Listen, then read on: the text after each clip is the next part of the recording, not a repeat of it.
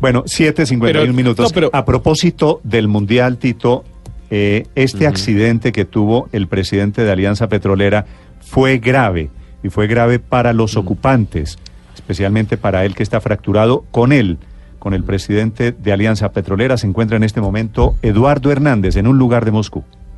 Sí, Néstor, hola, ¿qué tal? Estoy aquí con el protagonista de esta historia. Él se llama Carlos Orlando Ferreira, él es el presidente, dueño de la Alianza Petrolera. Estaba aquí en Rusia para disfrutar del Mundial y además hacer algo de turismo. Lamentablemente sufrieron este accidente. Carlos Orlando, bienvenido. Muchas gracias, un saludo a todos los colombianos. Bueno, antes que nada, ¿cómo está? Pues bien, gracias a Dios estamos con vida con fracturas, pero estamos bien, que es lo importante. Bueno, eh, relátenos un poquito qué fue lo que pasó, cómo fue el accidente. Íbamos para una ciudad, Vladimir, está ubicada como a 200 o 300 kilómetros de Moscú. Hemos contratado un tour durante una semana acá y ya habíamos visitado toda Moscú, algunas algunos pueblos de la periferia y nos habían hablado muy bien de esta ciudad. Decidimos ir con ellos y salimos del hotel muy temprano, 6 de la mañana, y al, al cabo de las nueve y media, más o menos, eran como las nueve y media de la mañana, pues íbamos dormidos en el carro y de pronto el golpe nos despertó y nos encontramos con que nos habíamos chocado con una tractomula. El conductor después me dijo que se había quedado dormido, se estrelló y, y sufrimos contusiones,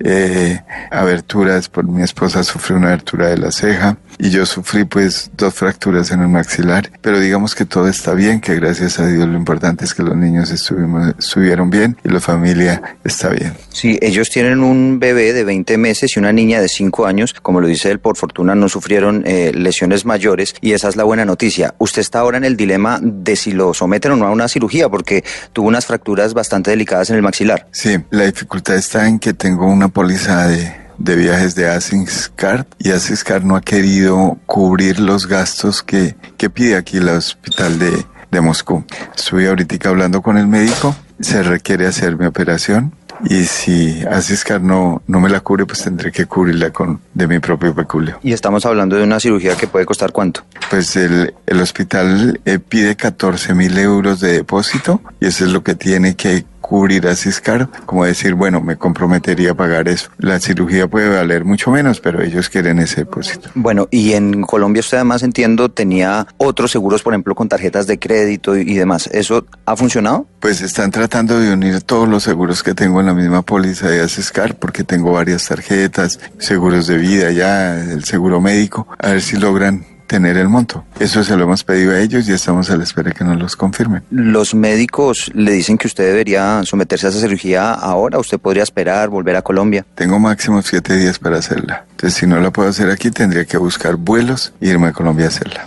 Hablemos de Guía Moscú Tours, que se entiendo fue la, la compañía que les ofreció este viaje a la ciudad de Vladimir.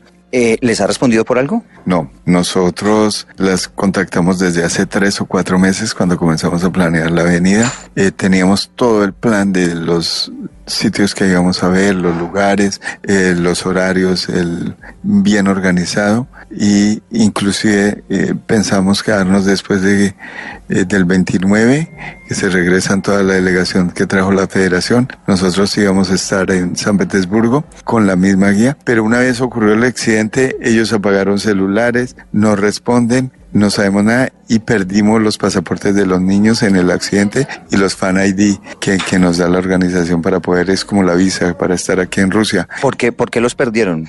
Porque en ese afán de la ambulancia y de salir, pues dejamos los coches de los niños en el carro y se quedaron en el carro. Allí estaban esos documentos, además unos celulares y otras cosas. Y cuando le reclamamos a la agencia que nos los trajera, nos negaron y no, no nos los quieren devolver.